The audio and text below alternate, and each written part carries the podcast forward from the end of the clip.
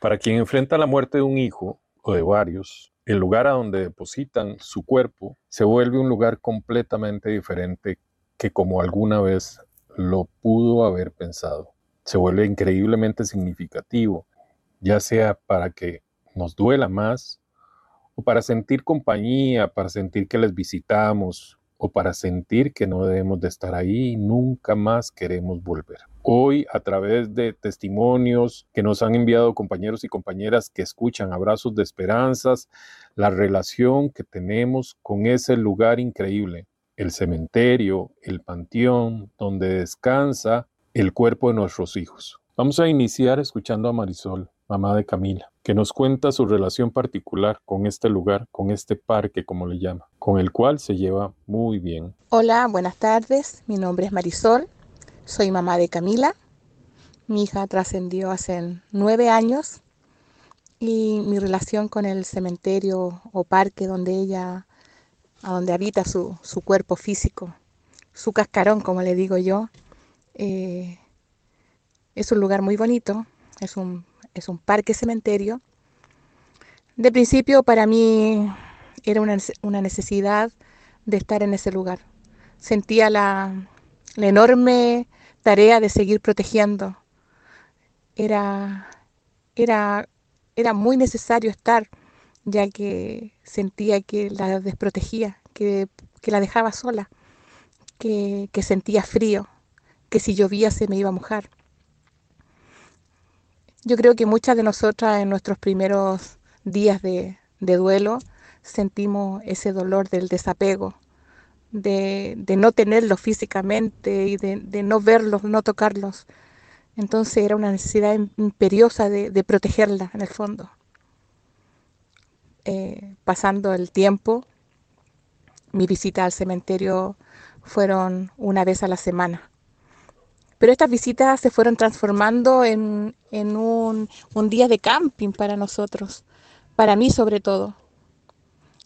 Tengo una maravillosa familia donde tengo mis sobrinos tienen sus hijos, así que para mí eran mis sobrinitos pequeños. Y con ellos hicimos un, grupo muy bonito, eran cinco niños más yo, y era un hábito de, los domingos de pasarlo a buscar a estos chicos y a las dos y media de la tarde los pasaba a buscar y yo me estaban esperando ansioso en la puerta de la casa del Tata y partíamos rumbo al cementerio. Íbamos contando historias, íbamos escuchando música de lo que les gustaba, ellos jugueteaban, quién se iba sentado al lado de la tía, quién era el copiloto, quién ponía la música.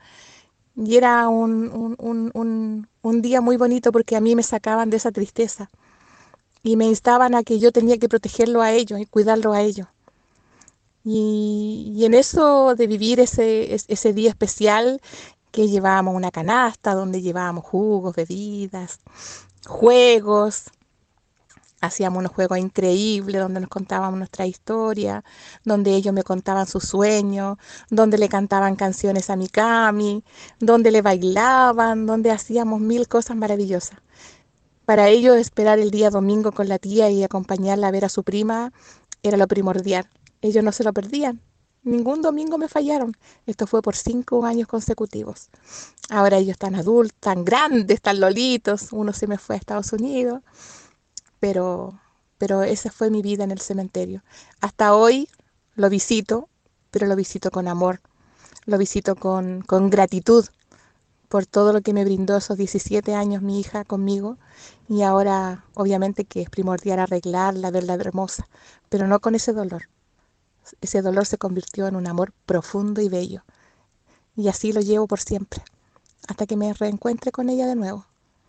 Un abrazo para todos desde Chile, se les quiere mucho y mil cariños. Al igual que Marisol, necesitaba estar ahí. Realmente no sabía qué estaba haciendo ahí, pero ocupaba estar ahí. Y ahí lloré, ahí trabajé y ahí estuve muchísimo tiempo. Y hay una historia relacionada muy simpática, si se quiere. Al principio para mí dolía mucho. Llegaban nuevos entierros y dejaban muchísimas flores.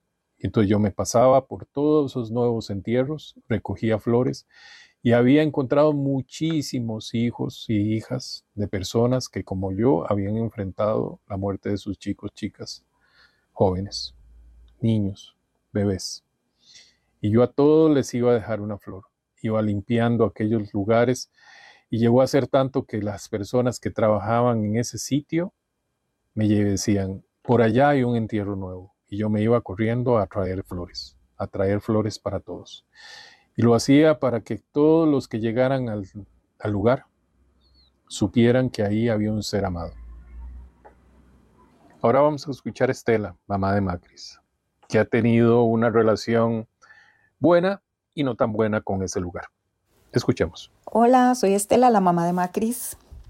Bueno, en un principio, al momento de la decisión de qué hacer con el cuerpo de Macris, dentro de todo el shock y lo fuerte de tener que enfrentarme a esa situación, yo sentí que fue algo fluido. Ella era veterinaria y estudió por varios años en la U de Coronado. Le gustaba mucho, rescató muchos perritos en la zona, entonces supe que era por ahí la cosa. También decidí cremarla y, que sus cenizas fueran la base para dar vida a un arbolito. El lugar es lindo, montañoso, se respira aire puro. Entonces al principio iba mucho, me sentaba ahí, escribía, lloraba, le ponía música, le hablaba. Para mí era nuestro lugar y era donde la podía encontrar más fácilmente. Una de las razones por las que escogí el lugar fue porque me permitieron llevar a sus perros. Para mí era importante que la visitaran y yo creía que para ella era lindo porque honestamente pensaba que ella estaba ahí. Tuvo que pasar algún tiempo para que me diera cuenta que las cosas son un poco diferentes. Más adelante se me ocurrió que sería lindo hacer un arbolito en forma de perro para honrar su legado. Pedimos permiso y nos dijeron que sí. Comenzamos a darle forma desde pequeño y conforme crecía se iba apareciendo más a un perrito. Me encantaba porque siempre las mamás y papás queremos lo mejor para los hijos.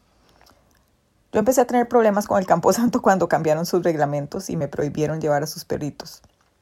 Honestamente me dolió mucho, pero aún más cuando me dijeron que el arbolito no podía tener una forma diferente de los demás y que ahora lo iban a podar igual que los otros. Me puse muy triste, enojada, porque yo no había hecho nada sin permiso y ellos me habían dado permiso para estas cosas que para mí eran importantes. Sentí mucha impotencia, lloré demasiado, hablé con ellos mil veces, me desesperaba, sentía que no tenían empatía. Pero un día pensando en Macris me di cuenta que no valía la pena gestar esos sentimientos desde algo que estuviera relacionado con ella y su partida. Entonces, no más. Si no se puede seguir, pues no se puede ya.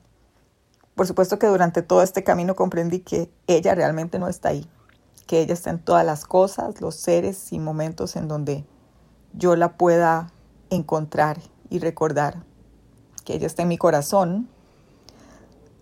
Así que a veces visito el arbolito para verlo crecer, dejarle flores, darle amor, pero a Macris la encuentro en muchas cosas más y está dentro de mí.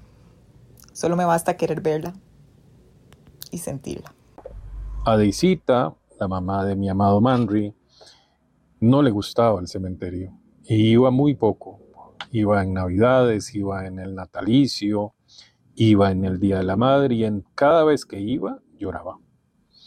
Y una de esas idas, una de esas visitas, entre lágrimas y sin saber cómo, apareció un perro. Apareció un perro en lo más lejano. Y sin saber cómo, nosotros le pusimos atención desde el principio.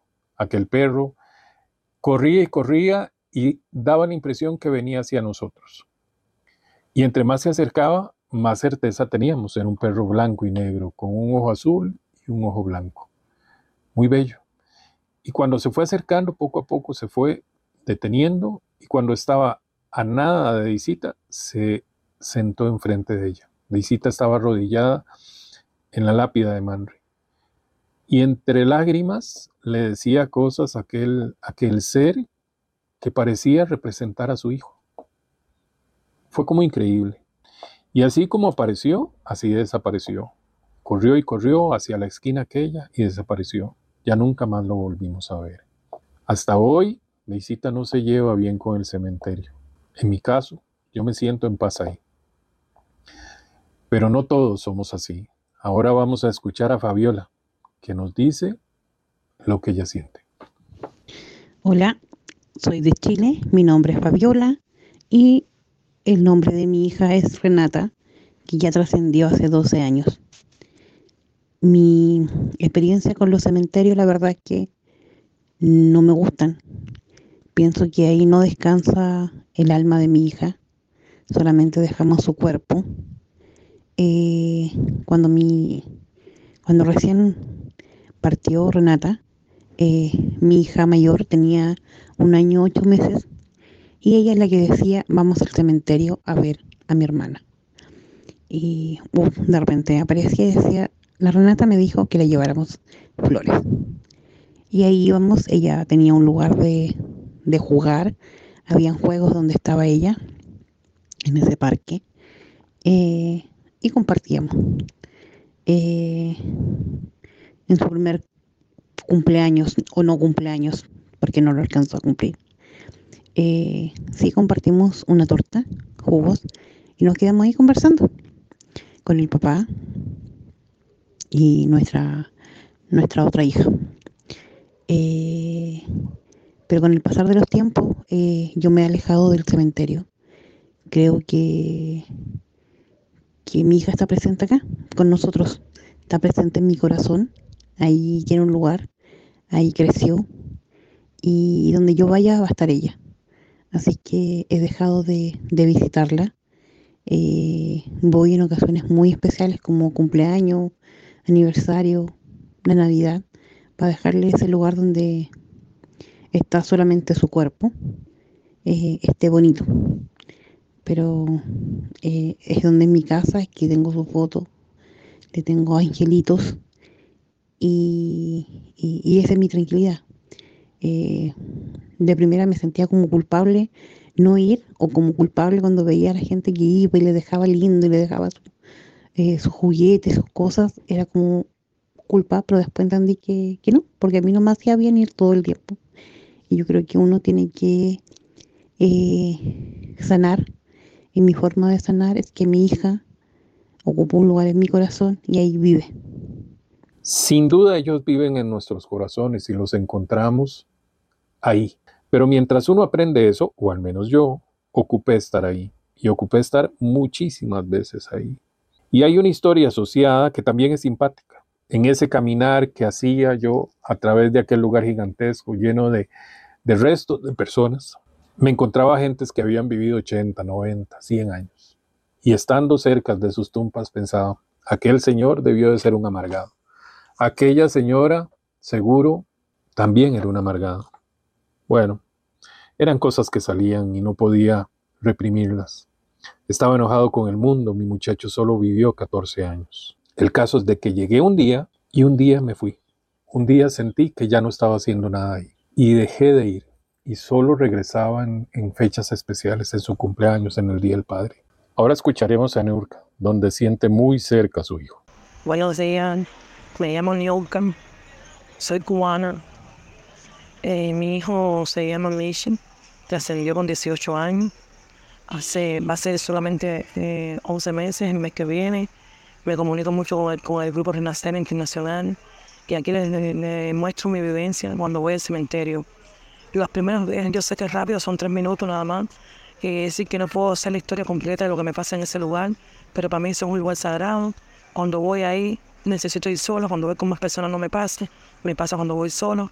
Yo me siento sobre la tumba de mi hijo y ahí siento, le pongo la música que a él le gustaba y ahí siento como mi hijo automáticamente se sienta al lado mío, se siente ruido, se siente cómo se acomoda, siento como me cruza el brazo por arriba, siento como me pone la cabeza arriba del hombro y siento una, una cosa, me parece que en ese momento yo no, hay mundo, no hay nada, que ese momentico tan lindo entre él y yo, maravilloso del mundo. Para mí, para mí ir a ver a mi hijo en su tumba, él le encanta que yo vaya a ver y le ponga su flor y su vaso de agua, le encanta porque tenemos una relación íntima entre él y yo y conversa conmigo y yo le doy respuesta. Las personas que pasan por ahí dirán, bueno, ella seguro que está mal de la cabeza, que es su hijo, porque se la tumba cuando se enterró hace poco un muchacho joven.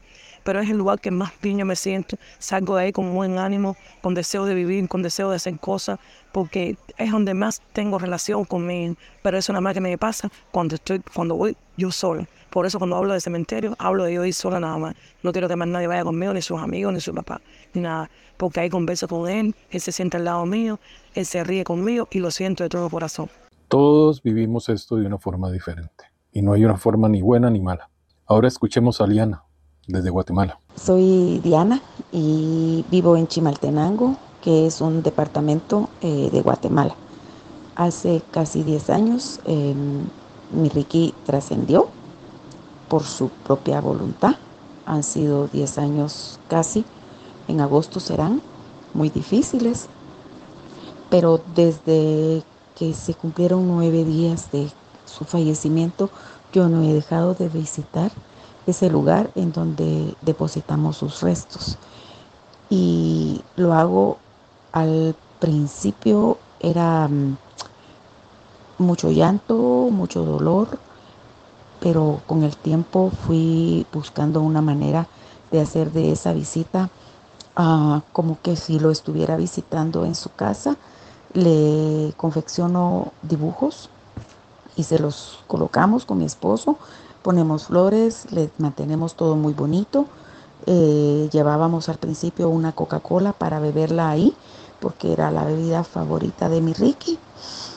Ah, ah, en eso vino la pandemia, los cementerios pues se prohibieron, eh, había que llegar con mascarilla, entonces hemos dejado de tomarnos la Coca-Cola ahí, pero le mantenemos tan adornado, tan lindo, que si es posible también me gustaría poderles compartir un pedacito en donde yo tengo mi corazón, pero que cada vez que llego lo hago con mucho amor porque yo digo, y si mi Ricky pasa por aquí y ve esto desolado, ve esto desierto, pensará que nos hemos olvidado de él y entonces yo quiero que él sienta que estamos ahí siempre, siempre. Todos hacemos cosas diferentes, pero son muy parecidas. Tienen que ver con el amor y lo que sentimos por ellos.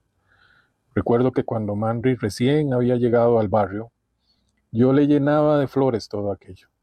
Estaba exuberante y en verano no regaban bien, era césped y entonces se secaba. Y yo con una manguera regaba todo aquello y estaba todo seco, todo el Camposanto, pero donde estaba el área donde Manry, su cuerpo descansaba, no. Eso era una forma de decirle que le amaba. Y ahí mismo aprendí de plantar flores. Ahí mismo aprendí que la gente se roba las matas en los cementerios. Ahí mismo aprendí a saber cuáles eran las plantas que mejor resistían. Y ahí mismo me traje plantas de aquel lugar, porque ya Manri no tiene flores en su sitio, y las tiene aquí en casa. Ahora escuchemos a Miriam, que es de Uruguay, nos cuenta su sentir. Mi nombre es Miriam y desde el país de Uruguay, eh, la ciudad de Montevideo, les saluda. Yo soy mamá de Victoria, de Diego y de Lucas. Ellos partieron en distintos tiempos. Eh, primero se fue Victoria, hace ya mucho tiempo. Ella tenía 20 meses, se enfermó, fue desahuciada y en el término de unos pocos días la, la perdimos. Desde el mismo día que ella fue sepultada, yo no tuve la, la opción, no pude ser capaz de ir a al cementerio Solamente acompañé a mi hija eh, cuando fue depositado su, cuerpo allá en el cementerio y no volví. Eh, yo entendía que mi hija tan chiquita, ella era un ángel y por ese motivo no estaba en ese lugar tan oscuro, tan lúgubre. Eh, quería y prefería recordarla con sus sonrisas, con su alegría de vivir y por esa razón nunca más volví al cementerio. Cuando partió Diego hace tres años, eh, fueron muy pocas las veces que yo fui al cementerio después que lo dejé allá. Eh, es una sensación de vacío el pararme delante de una tumba y saber que los restos de mi hijo están ahí, pero yo no sentir que mi hijo estaba ahí. Simplemente cerrar los ojos y a que se me apareciera en sueños esa para mí era mi hijo. El escuchar su risa, el escuchar su voz, en medio de mis tinieblas, en medio de mis sueños o en medio de mis tormentas, ahí estaba él, pero no en un cementerio. Tuve que volver a los tres años para hacer la reducción. Acá se estila de esa forma. Y bueno, a los tres años se hizo todo el trámite y yo me senté en la puerta del cementerio a esperar que nos avisaran de que mi hijo ya lo habían sacado de su ataúd para ponerlo en una urna más pequeña. Mi hijo Lucas partió hace dos años y medio. Después que él partió solamente fui dos veces al cementerio. El pararme delante de la tumba de mi hijo y sentir que, que qué estaba haciendo yo ahí, no lo entendía, no lo podía comprender. Y es así. Cada uno tiene una relación especial. Y mis hijos, aunque no los tengo conmigo, aunque no los puedo abrazar, no los puedo tocar, sé que están en mi corazón y ahí los quiero tener. Les mando un apretado abrazo y espero que podamos entre todos ayudarnos a seguir adelante. Todos tenemos una relación especial con ellos y todos tenemos una relación especial con sus cosas. En especial será con su cuerpo. Algunos la tendrán no muy buena, algunos la tendrán pacífica, algunos irán, algunos no irán. Y a pesar de que estuve tanto tiempo ahí, y como les conté, llegó su día que nunca más regresé, nunca sentí que el cuerpo, que en el cuerpo de mi muchacho se encerrara su espíritu. Él había volado. Ya vivía en las estrellas, vivía en, en mi corazón. La conexión con él era a través de mi corazón. Y como la vida es como es, un día llegó la necesidad de exhumar su cuerpo y dio a la casualidad, y esto lo voy a tildar, que se hizo en el último cumpleaños de su mamá. No pudimos hacer otra cosa que respetar el hecho de que tenía que ser el día del cumpleaños de su mamá. Volver a ver su cuerpo ya hecho huesitos fue duro, increíblemente doloroso. Pero les tengo que decir que también me gustó. Y me gustó porque a través de las paredes se habían eh, atravesado, habían atravesado las paredes raíces de árboles que estaban muy distantes. El árbol más cercano estaba a más de 20 metros. Y a pesar de eso, todo lo que quedaba de su cuerpo estaba tomado por esas raíces. Me pareció increíble ver aquello. Y sí, no es una visión bonita, pero tampoco es una visión fea. Me encantó saber que todos los elementos que estaban en su cuerpo ya eran libres. Aquellas raíces, aquellos árboles, la habían hecho parte de ellos o ya eran parte del mundo, del universo. No estaban encerrados ahí. Así es que el espíritu de él vivía en las estrellas. Y toda su energía, la que conformaba su cuerpo, ya no estaba ahí, se había ido. Solo quedaban sus huesitos. Los echaron en una bolsa, bolsa que cargué hasta el lugar que se quemaron. Y hoy el cuerpo de mi muchacho, hecho polvo, está descansando en un lugar hermoso. Estas han sido las historias que entre todos hemos construido. Ya saben, ni buenas ni malas, solo son. Y lo que tenemos que hacer es lo que necesitamos hacer, no lo que creemos hacer, no lo que otros creen que debemos de hacer. Me ha encantado hacer este podcast con un nuevo formato, construido con las historias de cada una de ustedes. Se les agradece a quienes participaron. En el futuro vamos a seguirlo haciendo. A quienes nos escucharon hasta este momento, les abrazamos de corazón. Esperamos que esto que les estamos entregando entre todos les sea útil. Nos estaremos escuchando. Abrazos. Cuídense mucho.